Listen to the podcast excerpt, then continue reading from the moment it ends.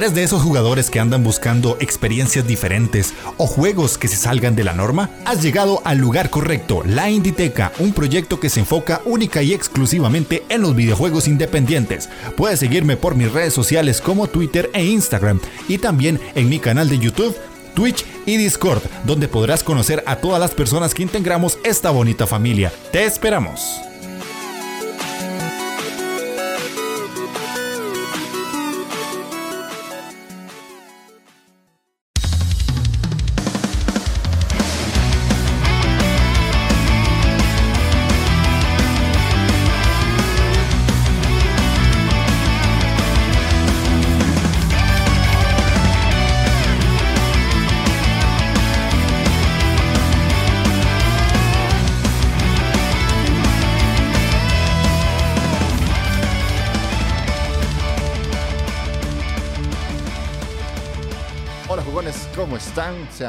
Bienvenidos a la Inditeca, el podcast donde un tico y un vasco les van a contar a ustedes su pasión por los videojuegos independientes. Estamos ya en el segundo programa con Gamelur, que a su vez es el tercero de la tercera temporada, y en el que les traemos un tema que para nosotros es bastante interesante y es un tema que yo quería traer hace mucho, pero no lo había hecho porque quería darle un poquito más de cocción. Y es Básicamente vamos a hablar de ¿Realmente a día de hoy existe el plataformas tradicional, el videojuego de plataformas tradicional como lo conocemos desde hace muchos años, que venían saliendo juegos como ya el famoso Super Mario Bros? ¿O los juegos independientes se han decantado por irse hacia el género Metroidvania por una cuestión de conveniencia económica? Todo eso lo vamos a tratar, vamos a ir paso por paso, traemos una escaleta bastante interesante para que ustedes se entretengan con nosotros en esta hora aproximadamente y nos dejen en comentarios todo lo que les parezca de lo que nosotros, nosotros vayamos diciendo. Así que, Gamelur, ¿cómo estás? Bienvenido nuevamente. Pues buenas tardes para mí y buenos días para usted, señor Jeff. Eh, estoy con muchas ganas, muchas ganas de hablar de, de este tema, sobre todo porque ya iremos comentando más adelante, pero para mí el género de plataformas es de mis favoritos. Entonces, es algo de lo que me gusta, me gusta hablar. Sí, de hecho, el, tema cuando yo lo pensé en su momento también me dio porque es uno de los géneros que también disfruto mucho. O sea, creo que son de estos géneros que uno pone el juego y es como, ah, vamos a divertirnos, hermano. Entonces, ojalá que a la gente le guste y los motive a comentar, porque sí es un tema que se las trae y de paso quiero agradecerles por el apoyo que ha tenido el programa anterior, del de Devolver Digital, porque la verdad es que está teniendo muchas escuchas y hemos tenido bastantes comentarios que vamos a leer al final del programa. Y pues nada más gracias porque la verdad el, cambio del podcast eh, por el momento me, me dice que está gustando, así que ojalá que les siga pareciendo interesante conforme vayamos avanzando en el tiempo. Así que... Bien, vamos a entrarle con todo, señor Gamelur, porque obviamente este tema hay que abarcarlo de una manera que tenga un orden, ¿verdad? Hay como que explicar un poquito de cosas para que la gente entienda de qué vamos a hablar. Lo primero que quiero dejar en claro es la definición del videojuego de plataformas. Así que hay una página, la página, no yo, la página, que tiene una definición de videojuego plataformas, que en este caso dice, es un género de habilidad donde el jugador controla un personaje que debe avanzar a través de un escenario superando diversos obstáculos y enemigos mediante saltos, rebotes y balanceos y en general todo tipo de movimientos acrobáticos. A veces potenciados o ayudados por elementos del propio entorno u objetos especiales que debe recoger. ¿Qué te parece esa definición que me saqué así de la nada? de cierta página que todo el mundo seguramente sabrá cuál es, pero bueno. Eh, me parece una definición relativamente bien definida. Es decir, mm, creo que especifica muy bien lo que es el, género de las plataformas, que es básicamente superar plataformas mediante saltos. Que puede haber potenciadores, que puede haber elementos del entorno, etcétera, que nos pueden ayudar o nos pueden impedir el avance. Luego ya iremos viendo cómo eh, cada tipo de plataformas tiene sus mecánicas y sus cosas eh, distintivas. Pero me parece una buena definición, la verdad. Sí, sí, sí. O sea, básicamente creo que el género más puro de, lo que vendría siendo, o la definición más pura del género más bien, eh, es eso, es brincar, brincar cosas, ya sean enemigos o, obstáculos o agujeros. Ah, eso es todo. Es un género que, que, se define en esos tres elementos, yo creo. El saltar, correr y matar bichos. Y ya. No siempre, no siempre. Hay algún juego que no. que su mecánica principal es no saltar y es de plataformas. Ah. Suave, suave, suave. Póngame en contexto, compadre. ¿Cuál? Un juego que hemos jugado tú y yo. Español, Super Magbot. Ah, Super Magbot, cierto. Super Magbot es un juego de plataformas de no saltar. Ajá. Cierto, cierto. Mm. Eh, mierda. Quedé retratado. y no llevamos ni 10 minutos de programa. Qué mamón que soy. ¡Peca! ¡Wow! Tengo el conocimiento del indie. Yo digo, va, caerá, se dará cuenta, lo verá él mismo. O sea, cuando diga lo del salto dirá, ah, es verdad, Super Magbot. No, no. En, mi defensa quiero decir que es un sábado a las 7 de la mañana.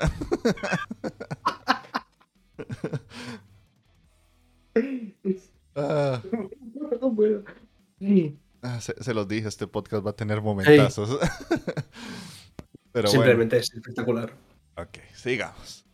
Bueno, hay una, un, un pequeño apartado que yo puse acá en el que quiero que contemos, tanto vos como yo, cómo conocimos el género, ¿verdad? Cómo fue que llegamos a jugar este tipo de juegos, porque obviamente creo que la gran mayoría de personas conocemos el género de plataformas, si no de primero, es la segunda o tercera forma de conocer los videojuegos. En tu caso, ¿cómo fue?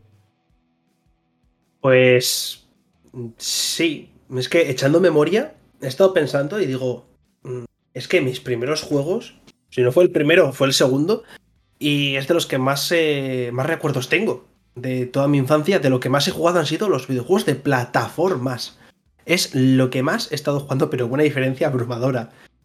Y si tuviese que decir el primero, no te sabría decir con total exactitud, exactitud pero estoy entre tres. ¿Vale? Que sería el Rayman de la Game Boy Advance, que salió en 2001. Y luego de 1999 que salieron el eh, Bugs Bunny Lost in Time y el Toy Story 2 de la Play 1. Son los tres que tengo, primero, más cariño y más recuerdo de haberlos jugado. Y también fueron los que me, los que me incentivaron a que el género de plataformas fuese de mis favoritos. Ajá, ajá. Pues son tres juegos que no me esperaba. La verdad es que, que se nota la diferencia de edad, la verdad. No puedo. sí, sí. sí, es que también hay tanta diferencia de edad, madre mía. Eh, como, son como cinco años, banano. Eh, en el caso mío, creo que coincide con muchas personas que nacimos en el 90, el 9-0. Porque fue mm, Super Mario Bros. O sea, eh, cuando yo toqué por primera vez un mando fue para jugar Super Mario Bros. Y es que eh, fue que me regalaron una consola clónica en su momento, como el clon de la, de la NES. Y pues obviamente el primer juego que sale en la lista es Super Mario. Entonces le das Start y ya lo, lo jugás y es como, oh, ¿qué es esto? Y, el, y esas cosas, pues en su momento sí recuerdo, no sé por qué, son de esos recuerdos que tengo grabados a fuego de que ese fue el primer juego que jugué. No, no hubo otro antes. Y lo más interesante de todo eso es que cuando lo probé, yo no sabía que era algo de Nintendo, o sea, era un niño. Simplemente para mí era como algo que era interactivo, era llamativo. Y ya después de eso, como empecé a probar otros juegos de la lista, porque era la típica consola que tenía 9.999 juegos en uno. y pues ahí ya después venían variaciones del mismo. Me acuerdo que si ponías como el 20 de la lista era el mismo, pero con otros colores. O si ya te ibas más al fondo, tal vez era que ya empezabas de una pantalla más avanzada y no empezabas de la pantalla inicial. Y pues desde ahí creo que también empezó mi, mi, cariño por la saga Mario, que más adelante voy a hablar de eso, porque sí es un género que creo que Nintendo, en mi caso, es muy culpable de que me guste el género como tal. No solo por Mario, sino por otros juegos. Porque el otro, para dar un poquito más, que vos dijiste tres, es Donkey Kong. O sea, Donkey Kong a mí me fascina, pero me encanta ese juego. Yo, son difíciles los cabrones, pero cómo los disfruto. Y de hecho, este, incluso el último lo he jugado varias veces, el que salió para Wii U, creo. O Wii. Y ahora está en Switch. Y ahora está en Switch.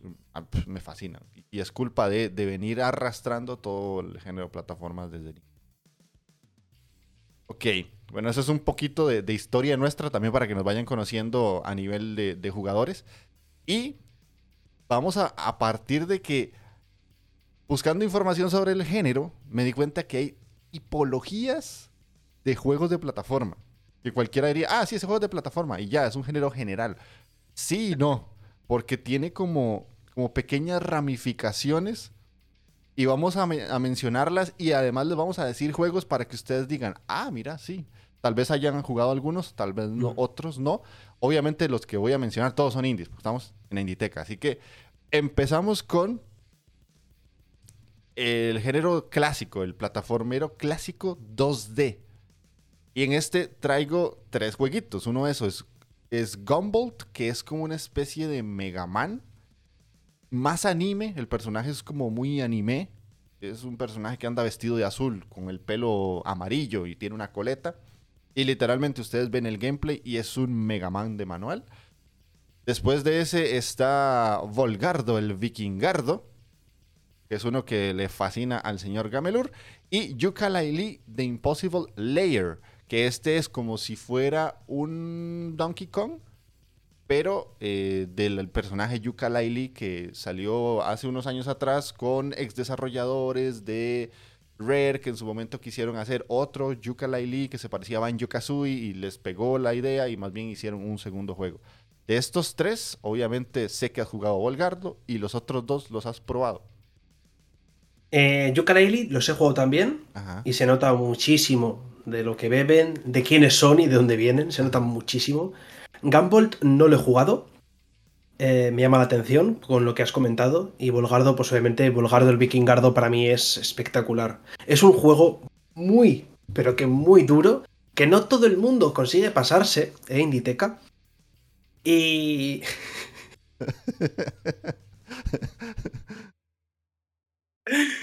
y recomiendo al menos a la gente que, que lo pruebe. No es muy largo, pero es de esos juegos que tienes que aprenderte el, juego de memoria. Tienes que aprenderte cómo funcionan los niveles, tienes que saber dónde está cada enemigo y saber saltar con precisión. Eh, algo que yo no tengo, por eso no lo he terminado. Pero sí, digamos que este es el género que bebe más o, el subgénero, digámoslo así, que bebe más del Super Mario Bros., el, clásico 2D. Este sí es el tradicional y es el que creo, me parece a mí, es más difícil de encontrar a día de hoy dentro de la escena independiente y, además de la AAA. Sí, porque es el, el plataformas puro, mm. el que es eh, en su estado eh, primigenio, es así, es tal cual, eh, va de plataformas. Ajá. Y, como tú has dicho, es que al final ahora hay tanto subgénero o tantas ramificaciones o plataformas con otra cosa y que al final termina siendo una combinación y un amasijo de cosas. Y el puro puro es súper difícil de encontrar a día de hoy. Sí, de hecho, vieras que para hacer esta lista de tres juegos, yo me tuve que sentar ahora un buen rato, ponerle unos 20 minutos y empezar a descartar algunos porque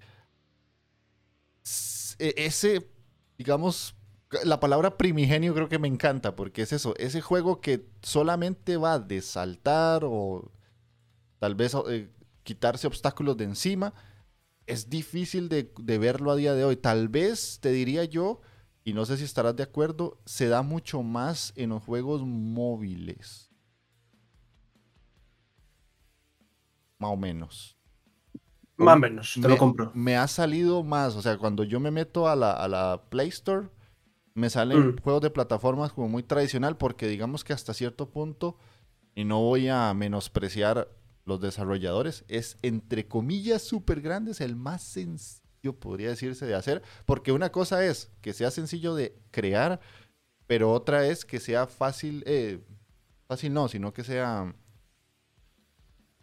agradable de jugar, porque este tipo de juegos, todos los que vamos a mencionar, tienen que tener una característica muy especial y es que el manejar el personaje tiene que ser agradable y la precisión tiene que estar medida, pero al detalle, porque si no, vos y yo, que somos exigentes hasta la saciedad, lo primero que decimos es como, ah, es que el personaje no se siente bien.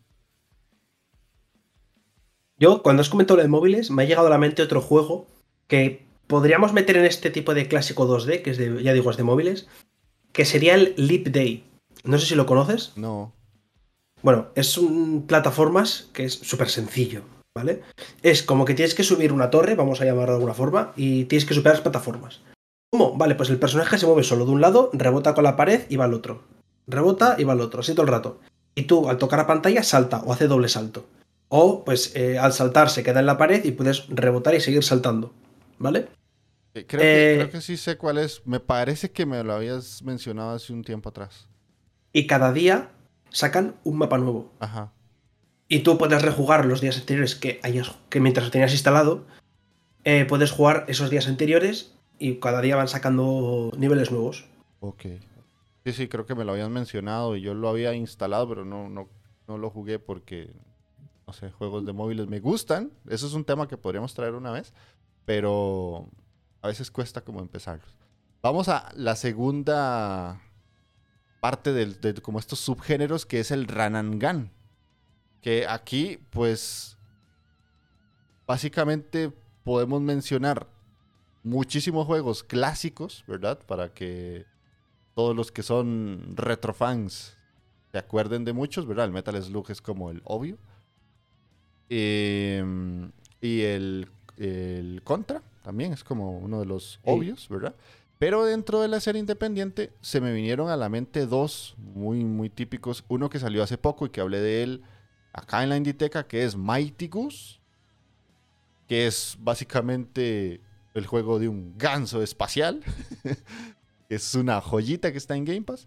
Y el otro, un juego brasileño que me encanta, que se llama Blazing Chrome. La verdad es que el género Run and Gun es uno que yo disfruto mucho, pero también a día de hoy han surgido algunos, pero tampoco es como que haya una proliferación demasiado grande. No sé vos si tenés en la mente algún otro que yo no haya puesto. Te diría dos. Vale. Uno es uno al que le tengo mucho cariño, que te lo he comentado ya, y es el Broforce. Ah, cierto, el Broforce. Broforce. Eh, yo, es que digo, yo es que tengo un cariño tremendo, porque como te he comentado, es que este lo jugué cuando estaba en minijuegos.com, estaba en desarrollo, funcionaba en Flash. Eh, yo recuerdo haberlo jugado en clase y, y para mí fue espectacular. Para mí, para mí me, enamoró. Luego sacaron el Expendabros, que es eh, la expresión gratuita en Steam. Y otro que te podría decir también sería el Balfaris. Ajá. Otro Ronangan podría tratarse también. Porque también hace piu piu.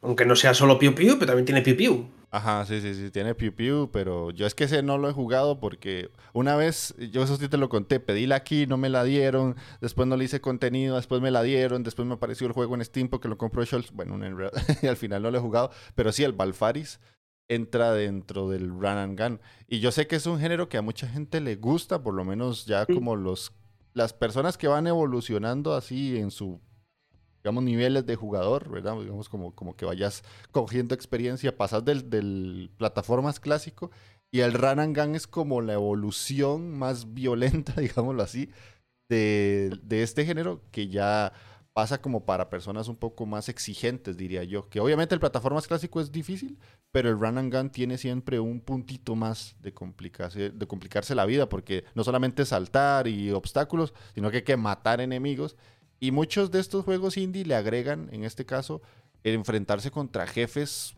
pues bastante puñeteros. De hecho, Blazing Chrome tiene un par que mm, sude sangre para terminarlo. Ok, vamos con el tercer subgénero, que este es uno que ha dado su pelotazo de hace unos años hacia acá. Y es culpa de uno de los juegos que voy a mencionar. Y es el género de plataformas mezclado con puzzle. Y es que aquí empieza ya fuerte porque hay un juego que en su momento cuando salió a la gente le voló la cabeza, que es el Braid. Y de ahí podemos sumarle otros dos que llaman mucho la atención, que es Another World, que está basado en otro juego pues bastante antiguo, y el Limbo, que en este caso para mí el primer encontronazo en escena independiente de plataformas más los acertijos fue este, Limbo. Yo no jugué primero Braid, no fue Limbo y después pasé al Braid. En tu caso, ¿cómo fue? O digamos, Braid, ¿te gusta, no te gusta? Eh, para mí Braid es, yo lo recuerdo, Braid y Limbo es que los, tengo en mi memoria como algo que jugué, si no es a la par, casi casi. Mm. Es increíble que los, dos los jugué en ese, en ese ritmo. Y para mí, bueno, les tengo un cariño tremendísimo. Son dos juegos, sobre todo el Braid. Le tengo más cariño al Braid que al Limbo, mm. porque me, no sé, me, me cautivó más, ¿vale? Y si tuviese que añadirle otro, que también es un clásico, sería el Fez. Ah. Sí, sí, y otro más, te diría The Bridge. Es un juego de más centrado en puzzles, pero también tienes que hacer. Es más puzzle que plataforma, pero también mezclas un poquito. Y juega mucho con el tema de las perspectivas, de mover bien las cosas, etc. The Bridge es bien jodido, el hijo de puta. Ese juego sí me dio dolores de cabeza. Ese es duro. Ese es muy duro. Me costó, ¿eh? Me costó muchísimo. Sí, sí, ese juego es complicado. Si alguien quiere, pues lo van a encontrar baratísimo en Switch. Creo que está como a un euro, un dólar. Pero se van a quebrar el coco, sinceramente. Pero sí, el género de, plataformas con puzzle es de hecho, si uno se mete a Steam y pone plataformas, es uno de los géneros que más existe a día de hoy. Como que, no sé, por alguna razón los desarrolladores vieron en, ese, esa combinación una puerta de, vender bastante y ha gustado mucho. Vamos a la cuarta ramificación, que en este caso es la parte de exploración. Y aquí es donde me surgió en su momento el tema de este podcast. Porque cuando ya mezclamos plataformas más exploración, es donde el Metroidvania empieza a, como a romper, a mezclarse exactamente con, con, el género y es donde ya cuesta mucho. De hecho, cuando yo me metí en Steam a buscar la lista de juegos fue cuando dije, pero la gran mayoría de estos es Metroidvania. Vamos a poner aquí, voy a mencionar tres que digamos tienden a hacer un poco más de exploración, a excepción del último, pero que digamos hasta cierto punto conservan más una característica que otra. Action Verge es un Metroid. Entonces aquí la exploración sí se vuelve muy relevante, se vuelve parte del juego y el core del gameplay es perderse, porque en este juego literalmente vas a gastar mucho tiempo entendiendo hacia dónde tenés que ir para conseguir ese objeto que te va a permitir avanzar a otro lado. Entonces, yo lo siento más un Metroid-like que un Metroidvania. El otro es Wonder Boy, que también tiene como esa característica de ir de derecha, izquierda, subir, hablar con NPCs, ver qué es lo que hay que hacer, hacia dónde hay que ir, porque obviamente el juego se basa en eso. Y aquí es donde tengo el conflicto con Shantae. Porque tal vez los primeros Shantae sí son más plataformeros y más de exploración, pero los últimos Shantae son más metroidvaniescos. es ahí es donde se hace como esa, digamos, ese conflicto mental que tengo, es por eso. Y es que aquí, si ya uno se mete a, a Steam, como les decía, y empezás a buscar juegos de plataforma y exploración ya te empiezan a salir Iconoclast, te empieza a salir Ori, y ya es donde decís, pero es que esto ya, plataformas puro puro, ya no es tanto. Y como les decía, aquí es donde eh, me surgió como la duda para crear el, el, programa, porque si yo pienso en Ori, yo pienso más en un Metroidvania que en un juego plataforma, no sé en el caso tuyo. a ver, aquí hay que aclarar una cosa, y es que no quiero tampoco, con lo que voy a decir, tampoco mm, es difícil de decirlo porque tampoco quiero que se malinterprete y parece que estoy metiendo la gamba, ah. ¿vale? Pero si lo piensas bien, un Metroidvania eh, el 99% de las veces viene muy unido y muy ligado con, los, con el concepto de un plataformeo. Con eh, los saltos, en mayor o menor medida, siempre bebe mucho de, de, esto. Hay que pensar que un Metroidvania eh, surge de otros juegos, ¿vale? Hay un poco de duda de si es un juego o es otro. No voy a decir de qué juegos bebe, porque luego nos cae aquí todo el, toda la gente de un lado o de otro. Y prefiero decir eso, que bebe de ciertos juegos que en su esencia tenían esa parte de plataforma. Mm.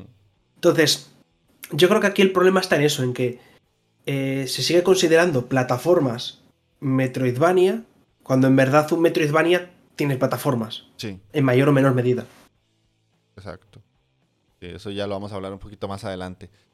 Mm. Vamos a pasar a una quinta ramificación, que en este caso son las plataformas en 3D que es uno de los géneros que yo más disfruto. Los adoro estos juegos. Uno de ellos es A Hat in Time, el otro Yuka Laili, pero el que se parece más a al y lo dije ahora el nombre. Al Banjo, al Banjo, Banjo, Banjo Kazooie.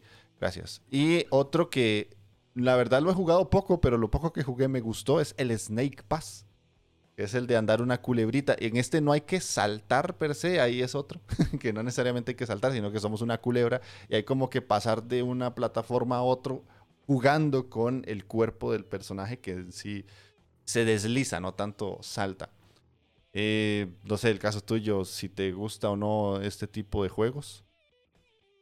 Eh, sí, me gusta muchísimo, sobre todo porque, vale, si en el 2D puedes meter Mm, más o menos exploración o zonas un poco más secretas y tal, pero es que con el 3D se te abre, literalmente tienes una, una dimensión más, entonces puedes meterle un poco más de exploración, aunque no sea Metroidvania al uso, pero puedes meterle un poco más de eh, alguna zona secreta, más zonas de coleccionables, cosas así, que el, el Sneak Pass no le tengo tanto recuerdo de si tenía mucho, pero yooka y sobre todo la Hatting Time tienen muchas cositas eh, ocultas. Me gusta muchísimo. Me gustan muchísimo las plataformas y en 3D mm, es que me atrevería a decir que es eh, de lo que más he jugado. Ajá. Sí, yo también podría decirte eso porque la verdad es que aquí sí, sí voy a, salirme de, tema Inditeca cuando Nintendo saca sus, Mario 3D, yo los disfruto muchísimo. El, Odyssey me encantó, los Galaxy me fascinan. Son juegos que siempre me tienen con una sonrisa en la cara. Ya tiene que ser muy malo para que yo no lo esté disfrutando. De hecho, el Yuka Laili no lo terminé porque no me encantó, pero de igual forma lo disfruté. Por ahí tenía un, un este, cameo de Shovel Knight y todo. Y cuando me lo topé fue como, oh, ¿qué hace aquí Shovel Knight? Pero sí, es un género que dentro de lo que es plataformas, lo disfruto mucho junto con los Run and Gun. Y finalmente, vos pusiste uno acá que yo había omitido, que son las plataformas de precisión. Que es un género que también ha ido como explotándose mucho con el paso de los años. Y aquí obviamente hay uno que no podemos dejar nunca por fuera, que es Celeste. Yo te meto, además del Celeste, el Super Meat Boy, que obviamente había que tocarle un poquito. Y vos pusiste acá uno que jugaste hace un tiempo atrás y a la vez tenés una super anécdota, el Sunblaze. Sí, el Sunblaze. Es un juego al que le tengo un cariño inconmensurable. Y es que, eh, como anécdota, rapidita, decir que mm, probé la demo, me dieron una key para jugar la demo y tal, me contactaron después para darme el juego entero. Yo súper contento, yo súper feliz de la vida. Cuando me termino el juego, me leo agradecimientos especiales y pone por ahí Gamelur. Yo ya he cumplido con mi vida, no necesito nada más. Eh, y para el que no le conozca, es un, un juego que bebe mucho de Celeste, tiene su toque más personal, tiene sus cosas un poco que lo diferencian, eh, no se centra tanto en la historia, como puede ser Celeste, no es más continuo, sino que va siendo por niveles. Tiene un porqué, el por qué, el, el por qué se juega por niveles tiene hasta un, razonamiento y me ha gustado.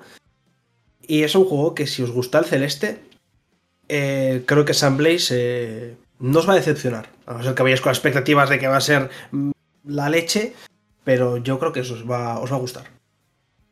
Sí, sí, sí. De hecho es es eso, vayan pensando que es un juego exigente, no, es un celeste simplemente, pero la verdad es que yo te vi jugarlo en stream casi que todo. de hecho es un juego que, que, podría yo terminarlo y muchas cosas las voy a recordar porque te vi en tus streams, pero este está muy bien, la verdad es que está muy bien hecho, es un juego con, hecho con mucho cariño. Y básicamente esas son las tipologías de juegos de plataformas que hay a día de hoy. ¿Quién diría que después de todo lo que se ha hecho desde que salió Super Mario Bros. O, juegos anteriores a Mario, que yo sé que existen, pero no nací yo en esas épocas. Para los 80 yo no existía en este mundo, así que tampoco me pidan demasiado. Este, es un género que ha evolucionado demasiado y ahora tiene muchas cosas dentro que se trajo de otros lados y obviamente pues han creado subgéneros muy interesantes. Hay características muy puntuales que nosotros podríamos asignarles a los juegos de plataforma. Entre ellos, ya había mencionado uno hace unos minutos atrás, y es que para este tipo de juegos se necesita que el personaje principal o el personaje bicho, cosa que estemos manejando, tenga un set de movimiento robusto, que sea algo fácil de manejar y hasta cierto punto puede ser difícil de dominar. Porque si el personaje no se siente bien a la hora de saltar, a la hora de correr, a la hora de atacar, muchos de nosotros casi siempre decimos, mm, algo le falla a esto. Y muchas veces es eso, la, movilidad del personaje. Tiene que ser, creo que la palabra me gusta, robusto su forma de trabajarlo. Eh, el control tiene que ser fácil de comprender para la gran mayoría de jugadores, ¿verdad? No tenés que ponerle demasiados botones, ni tiene que ser muy complejo.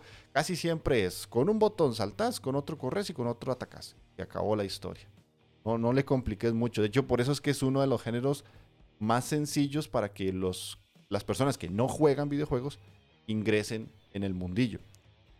Después, la jugabilidad premia a quien la domina.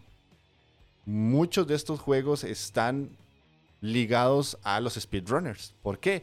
Porque si el control del personaje está bien hecho, cuando ya te haces un máster en dominar al personaje, te volvés como ese superjugador o, o la satisfacción que sentís a la hora de completar el juego ya conociendo todo el set de movimientos, dónde están los personajes, cómo atacan las plataformas, es muy divertido porque le da otra capa de diversión al juego y digamos Celeste la primera vez que uno lo pasa es complejo y vas aprendiendo, pero si le das una segunda vuelta a Celeste ya con todo el conocimiento o a Super Meat Boy es otra cosa, es, es que es el mismo juego pero con otra capa distinta que le agrega pues algo que lo hace mejor, incluso Celeste con las caras B y C, pues ahí es donde te pone el reto y te dice, bueno, ya pasaste lo básico vamos a subirle un poquito más, ¿verdad? Y hace que tenga un porqué más agradable. Otra cosa que es súper importante en este tipo de juegos es que el diseño de niveles aprovecha el moveset del personaje, ¿verdad? Si tenés un diseño de niveles que a veces te choca o te frena o no es muy agradable, también hace que el juego pierda puntos para sentirse eh, bien dentro de un género tan lleno de juegos, ¿verdad? Otra cosa que me llamó mucho la atención cuando estuve investigando es que los niveles deben ser cortos y mantener al jugador ocupado. ¿Qué quiere decir con esto? Que no tengas momentos donde te quedes quieto. O sea, no, no tenés por qué quedarte quieto en este tipo de géneros. Y en algún momento tenés que estar haciendo algo. Ya sea yendo derecha, izquierda, saltando, eh, esquivando ataques de algún tipo o haciendo algo. O sea, es un género que siempre nos va a mantener activos y eso fue algo curioso que cuando yo leí esto fue como, ah, pues sí, la verdad es que es un género que se da mucho de que normalmente el jugador está eh, pendiente de algo. Y finalmente, y esto no necesariamente es algo que todas las plataformas a día de hoy lo incluyen, pero en algunas ocasiones es una característica muy normal, es que hay que incluir coleccionables. Y están los coleccionables secundarios, o como en el, en el video que vi estaba en inglés, los llaman core collectionables, que básicamente es que de todo lo que podrás coleccionar, siempre tiene que haber algo, una moneda, una fruta o alguna cosa que sea necesaria para avanzar. No sé si de todas estas características te parece que está ya completo o hay alguna que puedas agregar o alguna opinión al respecto.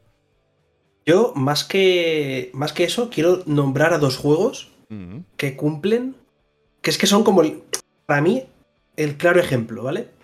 Eh, hay uno que le falta eh, el último, que es aparte de los coleccionables, porque no entra dentro de esa parte, y que serían Speedrunners. Ok, sí. Tiene, un set de movimientos eh, robusto, es muy fácil de comprender, pero difícil de dominar, que no es lo mismo, ojo, cuidado a esto. los niveles es que están planteados para poder utilizar los pocos movimientos que tenemos a la perfección nos mantienen siempre ocupados porque tenemos que estar pendientes del resto de jugadores, de luego de esquivar cosas, de no caer, de no equivocarnos, etc. Y luego está el tema de, competitividad. Y si nos vamos a un juego que tenga que tenerlo todo, te voy a decir un juego español que es el Elliot, donde participa nuestro querido amigo Tiavioli, en el que, si lo piensas, también lo tiene todo. Es que son, para mí, son los dos ejemplos de perfección en lo que es la definición de plataformas, al menos por estos puntos que tú has dado. No sé si a ti, después de decirte esto, se te ocurre algún otro. Así de buenas a primeras no, porque mi memoria es peor que la de Dory, pero la verdad es que sí, por lo menos el Elliot sí te diría que cumple a cabalidad todas las características. Y la verdad es que si alguien no ha jugado Elliot, hágalo. No, no se deje llevar porque parezca un juego sencillito. Es bien duro el cabrón. es un juego que te va a sacar sangre de las manos, pero es muy divertido. Y sí, y yo creo que la gran mayoría de juegos que ya mencionamos anteriormente cumplen con casi todos los, las características. Pero, pero siempre hay alguna cosita de los que hemos nombrado.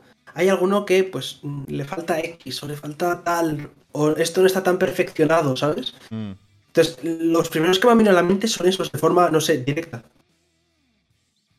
Sí, sí, sí, de hecho, puede ser que, a alguno le falte, pero creo que eso va también de la mano en lo que estábamos comentando ahora, el traer cosas de otros géneros, el ya meterle situaciones que no estaban dentro de lo que acostumbramos a tener en las plataformas actuales, hace que de todas estas características en algunas ocasiones pues se quiten, ¿verdad? Tal vez los coleccionables es algo que en algunos se ha ido eliminando, el control fácil no necesariamente es algo que en unos juegos se dé o no, y ahí vamos a poder ir modificando algunos. Eh, aquí terminamos como la parte central de lo que vendría siendo la parte de plataformas. Y ya empezamos la parte del debate el debatardo. Aquí ya entramos a, las opiniones eh, impopulares. Porque yo tengo una pregunta que hacerte y es que si a día de hoy crees que hay una escasez del juego de plataformas puro, que el que estábamos mencionando ahora que vendría siendo el 2D. ¿Te refieres al plataformeo puro dentro de toda la industria o solamente en el indie? Esa pregunta es importante. Creo que podríamos abrirlo a toda la industria. En toda la industria tienes, por decirte, juegos recientes. Crash 4. y Takes Two. Que no es tan puro, puro, pero tiene su parte de plataforma. Eh, tienes Psychonauts 2. Por mencionarte algunos que me han venido ahora mismo a la mente recientes. Entonces, mm, en, el, en global, sí que Mm, creo que no es algo tan escaso. Pero sí que es cierto que en el mundo independiente, eh, un plataformas puro es bastante complicado de encontrar. Sí que es cierto que ahora se lleva muchísimo el tema de las plataformas de precisión, que les hemos comentado antes, que están en alza, y se están llevando muchísimos títulos, pero no es tanto como había años atrás. Ajá. Ok por eso te, extendí la pregunta ya a toda la escena del videojuego, porque obviamente si ya nos vamos a Nintendo, ya ahí hay. O sea, la, respuesta es muy rápida, ¿verdad? Entonces, teniendo eso en cuenta, ya no cerramos al mercado independiente. Actualmente la tendencia del mercado crees que es irse más por el Metroidvania que por el plataformas puro. Claro, aquí también tratamos otro tema, que es lo primero lo que he comentado minutos atrás, que ha sido el tema de que los Metroidvania van muchas veces unidos con el, con el plataformas. Pero yo creo que muchas veces lo que ocurre es que un juego que puede ser perfectamente un plataformas per se, se termina convirtiendo en un Metroidvania. Y diréis, esto me suena, ¿dónde lo he podido ver? En otros juegos o, en qué otro podcast lo he podido escuchar. Bueno, pues hemos estado hablando de algo muy parecido ya el tema de los roguitos, mm. también aquí en el canal de Inditeca, que lo veo como muy parecido, es decir, que muchos juegos lo meten como algo más forzado, el vamos a hacer un juego de plataformas, pero eh, vamos a alargar el título metiéndole exploración. Y entonces cogen y por conveniencia tienes que eh, meterle que sea Metroidvania, en mayor o menor medida. Exactamente, y es que ahí era donde yo quería llegar. Ese es el punto mío de este debate. O sea, básicamente hasta me sacaste la idea de la cabeza y te la pusiste vos en la tuya. que siento que a día de hoy hay muchos juegos que cuando los estás jugando decís, pero estos son plataformas de toda la vida. Y cuando ves que tenés que ir por un elemento que te va a ayudar a hacer el doble salto, es como no, ¿por qué haces eso? No era necesario.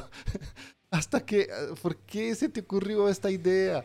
Y al final, un juego que tal vez podría durar 4 o 5 horas y ser juegazo, termina durando 12 porque lo hicieron en Metroidvania y no termina siendo mal juego, pero queda descafeinado. Y eso es lo que más me preocupa a mí porque siento que la escena independiente, y no lo, no lo digo yo necesariamente, a pesar de que lo he notado, porque mucha gente me lo ha dicho con el paso del tiempo en la Inditeca, el Metroidvania hasta cierto punto ya cansa, o sea, ya está un poquito saturado el mercado, hasta el punto en el que hay gente que deja pasar juegos porque cuando lee que es un Metroidvania dice, uff, es que viene otro más.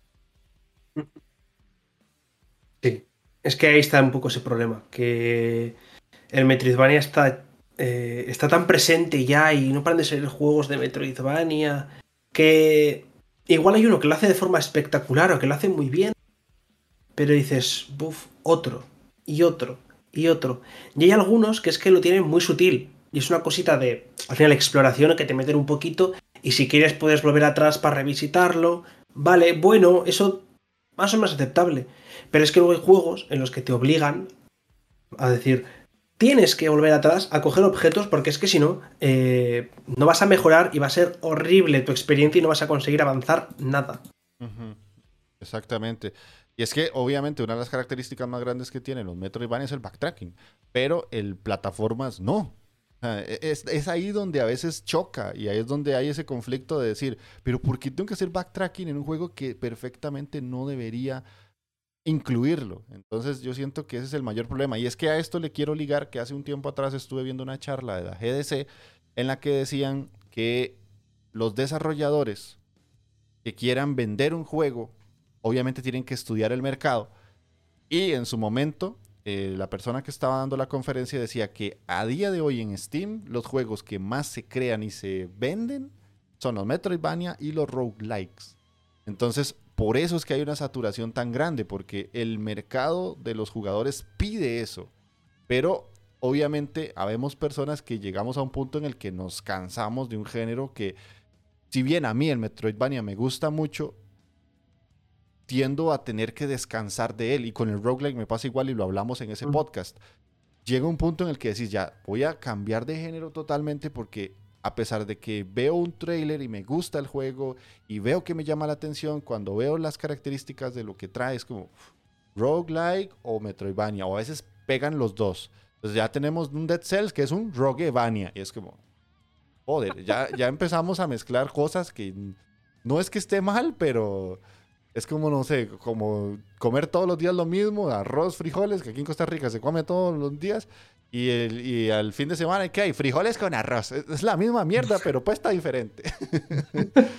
Entonces hay que tener un poquito más de, de variedad, siento yo. Los desarrolladores tienen como que reinventarse hasta cierto punto. Entonces hay una pequeña pregunta que ya más o menos hemos ido respondiendo, pero aquí sí quiero como que seas lo más sincero posible. ¿Crees que a día de hoy muchos de los desarrolladores indie a veces hacen Metroidvania por conveniencia. Yo os quiero mucho, desarrolladores independientes. De verdad, os quiero mucho y me encantan muchos juegos que sacáis. Pero sí. Pero sí. Es que se siente. A ver, vamos a, ser, vamos a ser sinceros, ¿vale? Vamos a ser completamente sinceros. Que igual, eh, que igual hay gente que se ha criado con los Metroidvania y quiere sacar un Metroidvania porque es eh, lo que esa persona eh, ha soñado toda su vida que quiere sacar ese tipo de juego. Perfecto. Pero sí que es cierto que muchas veces se implementa la parte exploración, la parte Metroidvania, solo por el hecho de que vende. Sí, Entonces, a esa gente, por favor, no lo implementéis. Si no lo implementáis, vuestro juego es posible que sea mucho mejor y nos guste bastante más, porque podremos disfrutarlo de la forma original en la que ha sido concebida, no por meterle algo con calzador, como los mm. roguelikes. Exacto. Sí, y vieras que esto con... Y vamos, te ha pasado, vos has entrevistado desarrolladores y, yo también. Y yo siempre, es una pregunta que hago mucho de por qué hicieron el juego, cómo lo hicieron. Y, pues obviamente he tenido todo tipo de respuestas. Y en algunas ocasiones pues me he dado cuenta que a veces eh, el crear un juego con un género específico pues obviamente lleva por detrás una intención de, de vender. Obviamente todos queremos comer rico, vivir bien, tener un techo, agua, luz. Yo entiendo la parte económica, pero hay ocasiones en las que se siente que sí está un poquito, creo que se sometido con calzador el, hecho de, la exploración, del backtracking, y es como, mm, bueno, te lo compro, pero no estoy como muy de acuerdo. Y obviamente en la escena independiente como tal sí se siente, o sea normalmente creo que a los estudios independientes no, se les tiran ciertas pedradas. Aquí lo estoy haciendo yo de que ah, ya, ya se está sintiendo el, Rogue y el Metroidvania en sus juegos de que a veces sobra.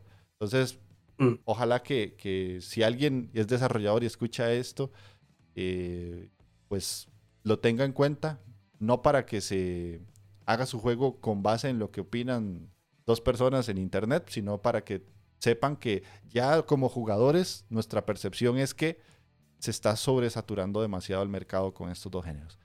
Entonces, voy a mencionarles ejemplos de juegos que son Metroidvania y a la vez tienen toda la parte de plataformas que ya mencionamos. Y es donde yo empecé a notar como esta saturación. Hollow Knight es un juego que obviamente mucha gente adora, mucha gente quiere, mucha gente tiene como un pedestal, pero básicamente es un juego que si quisieran sacarle un, spin-off que sea solo plataforma, se puede hacer perfectamente. Porque el juego tiene mucho de plataformeo, pero obviamente tiene la parte de Metroidvania por aparte. El Skull, que es un roquito, que a Gamelur le gusta mucho, pero ahí es donde empieza a decir uno, hmm, esto también pudiste haberlo hecho de plataformas, no necesariamente tenía que tener el elemento rogue. O si le metes un poquito al rogue, hasta cierto punto necesitas en algún momento ganar un potenciador que te permita avanzar, porque si no, esa run fue un desperdicio y tienes que empezar otra. Bloodstain, a Eterna Noctis, que es un juego que me está encantando, pero a Eterna Noctis como tal es un Metroidvania, sí, pero va como en la parte de Hollow Knight. También podría ser un plataformas como tal. De hecho, la gente de Eterna Noctis sacó un roguelike hace poco. Anunciaron que va a venir otro juego de la saga Eterna y es un roguito. Entonces, va un poco ligado. Vean cómo las cosas se van empatando, ¿verdad? No es como que estamos hablando por hablar. Carrion, que es un juego que salió hace poco tiempo también, que es un Metroidvania que sí tiene muy poco de Metroidvania, pero como un plataformas como tal servía. Guacamili, que también es un juego que como plataformas es increíble y a veces la parte de backtracking lo alarga más de lo necesario y puedo seguir. Si ustedes se meten a Steam y ponen plataformas, les van a salir combinaciones de muchos tipos de juegos, que es donde uno empieza a notar esos patrones que venimos mencionando Gamelur y yo. Y aquí teníamos en la escaleta la pregunta de que si existe una saturación, creo que ya lo respondimos, ¿verdad? Sí, sí. A ver, yo de los juegos que has dicho, es que, eh, exceptuando la Eterna Noctis, que todavía no he podido jugarlo, le tengo muchas ganas de probar, pero no he podido, no puedo jugarlo todavía, no lo he ni comprado, no. Quiero hacerlo, pero todavía no he tenido tiempo de hacerle un huequillo. Eh, el resto sí que los he jugado, y es que si les quitas el componente de, de exploración, sigue quedando un muy buen juego. De verdad, eh, Hollow Knight, mm, Ori, el Skull, el Bloodstained. Bueno, el Bloodstained no me gustó mucho, pero bueno. Puede seguir quedando un. El Bloodstained sí que es cierto que es el que más se podría considerar que se le puede perdonar, porque al final bebe mucho de los. de los Castlevania. Vale, te lo compro. Guacamole me encanta. Y, creo que lo mismo, podría perder esa parte de exploración y seguiría siendo un juegazo. Entonces, son muy buenos juegos, pero si no te vienes en ese aspecto, igual eran mejores. Que igual no, ¿eh? Igual hay alguno que, que, igual lo pruebas en ese aspecto y dices, ah, pues lo prefería de la otra forma. Nunca lo sabremos.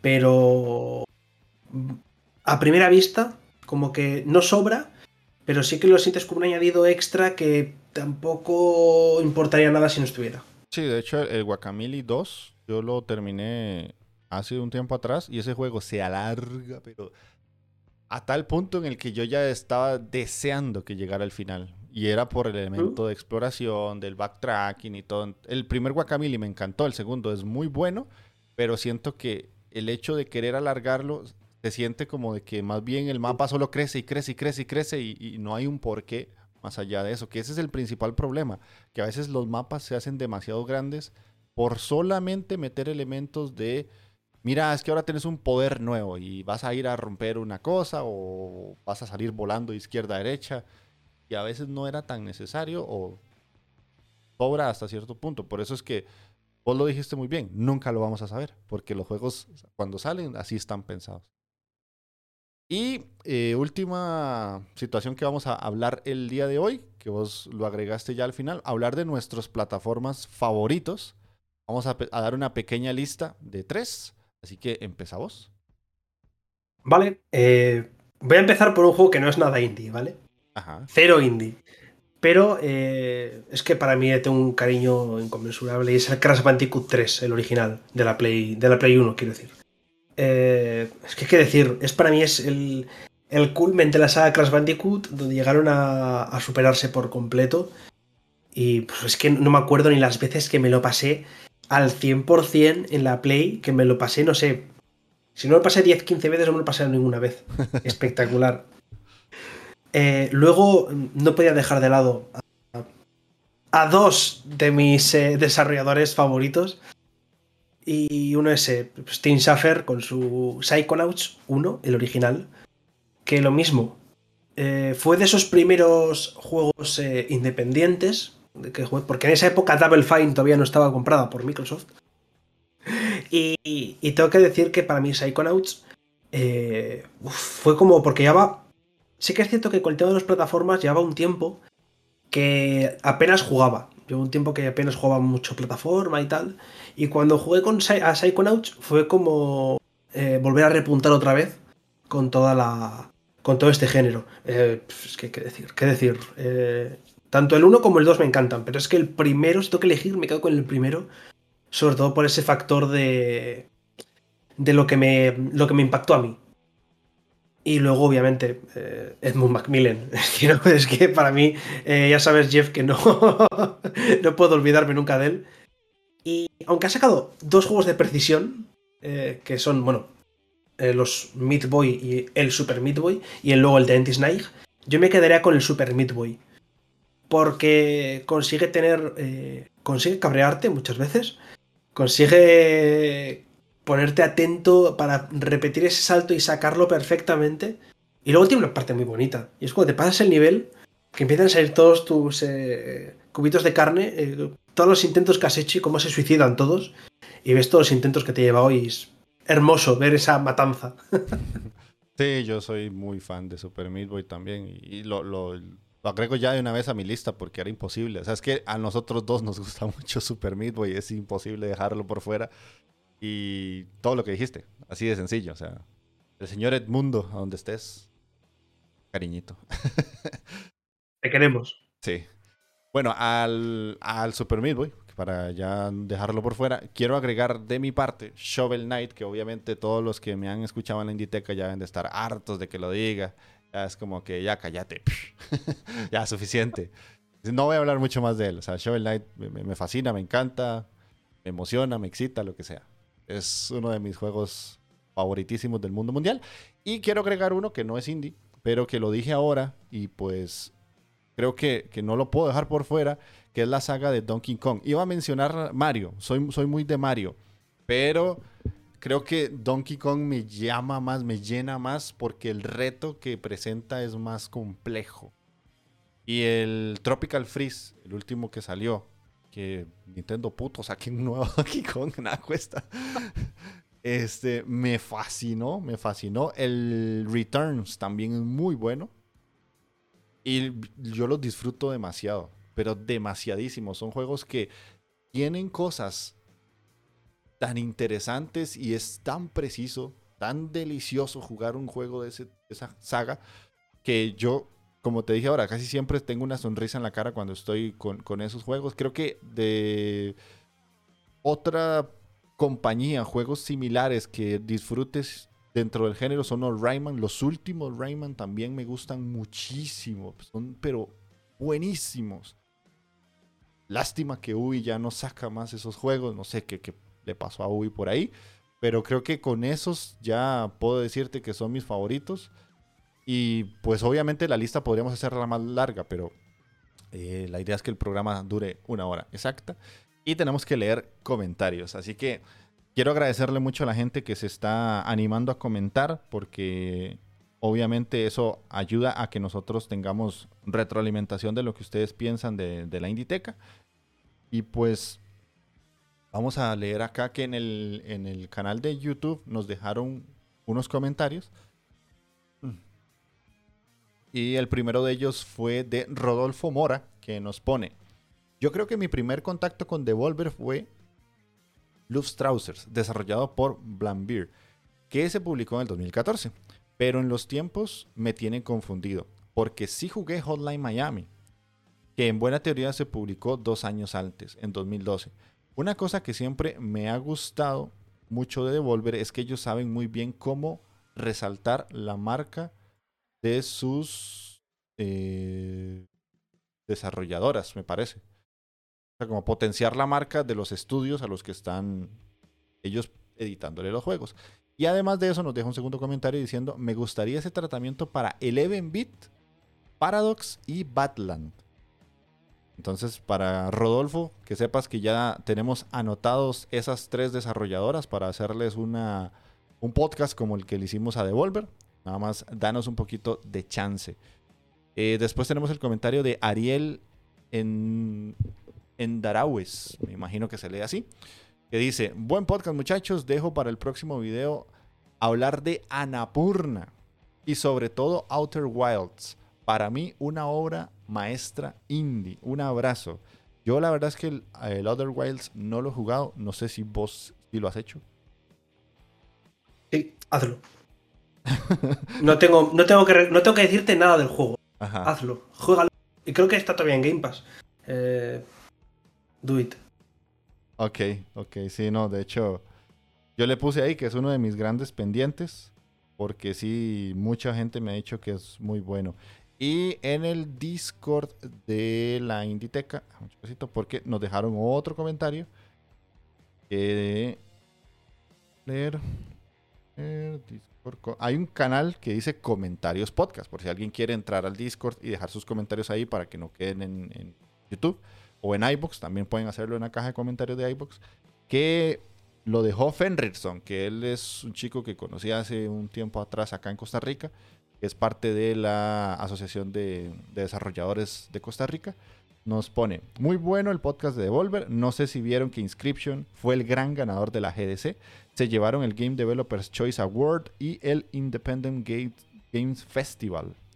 Entonces ahí empezamos a hablar eh, de todo eso que yo la verdad no sabía, pero Inscription le ganó a, todos esos juegos que estaban en los Video Game Awards como posibles ganadores de, de GOTY en la Game Developers Conference, que es donde desarrolladores premian a juegos eh, hechos por la comunidad. O sea, básicamente aquí no hay prensa, no hay youtubers, no hay nada, no, son desarrolladores premiando a desarrolladores. Eso vendría siendo como la forma más pura.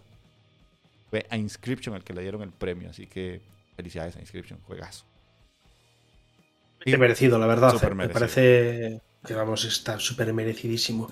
Y lo vi, lo vi lo de que había ganado Inscription y vi alguna que otra sorpresa en esos premios que me dejaron bastante sorprendido a la par que alegre. la verdad. Sí, de hecho, vamos a ver si lo puedo tener por acá y comentarles así rápidamente antes de irnos, ya que los, lo mencionaste. Porque Inscription sí, se llevó dos premios. Eh, además, Valheim se llevó el premio al premio del, de la audiencia, Audience Award. O sea, la gente escogió a Valheim como el mejor juego del año pasado. El mejor audio, un packing. Ojo ahí, el Unpacking le ganó a Returnal, a Devloop, a Marvels of the eh, Guardians of the Galaxy y a Forza Horizon. bien, bien ahí. Eh, el mejor debut se lo llevó Valheim nuevamente. Mejor diseño, It Takes Two. El premio de la innovación, nuevamente Unpacking se lleva el premio. Mejor narrativa, y aquí le dan el, el corazoncito a Gamelur, Psychonauts 2. El juego con mayor impacto social, Boyfriend Dungeon, que este salió en Game Pass hace un tiempo atrás. El juego con mejor tecnología, Ratchet Clank Rift Apart. El juego con mayor, eh, mejor arte visual, nuevamente Ratchet Clank. Y ahí acaban los premios. Es para que vean un poquito de lo que se celebra en la Game Developer Conference. Pero bueno, entonces eso sería el programa de nuestra parte. Los invito nuevamente a comentar, como lo hicieron Rodolfo, Ariel y Fenrirson, para que nosotros tengamos aquí más comentarios que leer por parte de ustedes y ojalá que les haya gustado el programa. Amelur, puedes ir despidiendo y no digas chao. Adiós. Hijo de puta. Pues nada, eh, que otra vez muchísimas gracias, eh, tanto a ti, Jeff, como a toda la gente de la Inditeca. Espero que os guste este programa también como os gustó el anterior. Y nada más, a ver qué sacamos dentro de dos semanitas con el siguiente podcast. Listo, listo. Sí, ahí tenemos sorpresukis de lo que se viene. Y de mi parte, agradecer nuevamente todas las escuchas que está teniendo el programa, y las retroalimentaciones, los comentarios, porque la verdad es que esto lo hacemos porque nos gustan los videojuegos y queremos compartir con todos ustedes lo que nos apasiona. Nos estamos escuchando dentro de 15 días. Sean uno con el indie. Chao, chao.